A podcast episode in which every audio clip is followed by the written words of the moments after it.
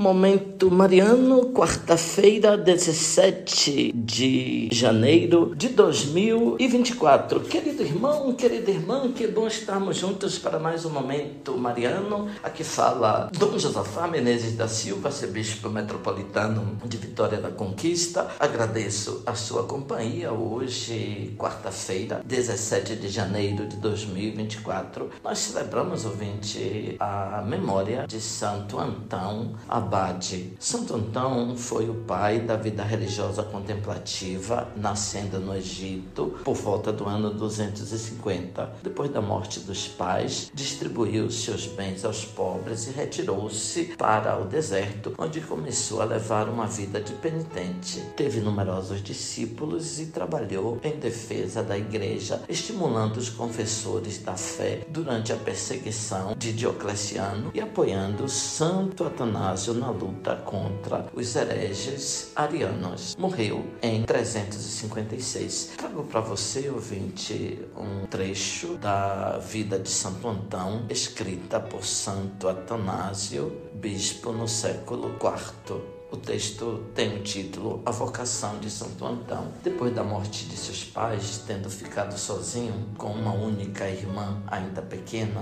Antão, que tinha uns 18 ou 20 anos, tomou conta da casa e da irmã. Mal haviam passado seis meses desde o falecimento dos pais, indo um dia à igreja como de costume, refletia consigo mesmo sobre o motivo que levava os apóstolos a abandonarem tudo para seguir o Salvador. E por qual razão aqueles homens de que se fala nos Atos dos Apóstolos vendiam suas propriedades e depositavam o preço aos pés dos apóstolos para ser distribuído entre os pobres? Ia também pensando na grande e maravilhosa esperança que lhes estava reservada nos céus. Meditando essas coisas, entrou na igreja no exato momento em que se lia o Evangelho e ouviu o que o Senhor disse ao jovem rico: Se queres ser perfeito, vai, vende tudo que tens, dá o dinheiro aos pobres, depois vem e segue-me e terás um tesouro no céu. Então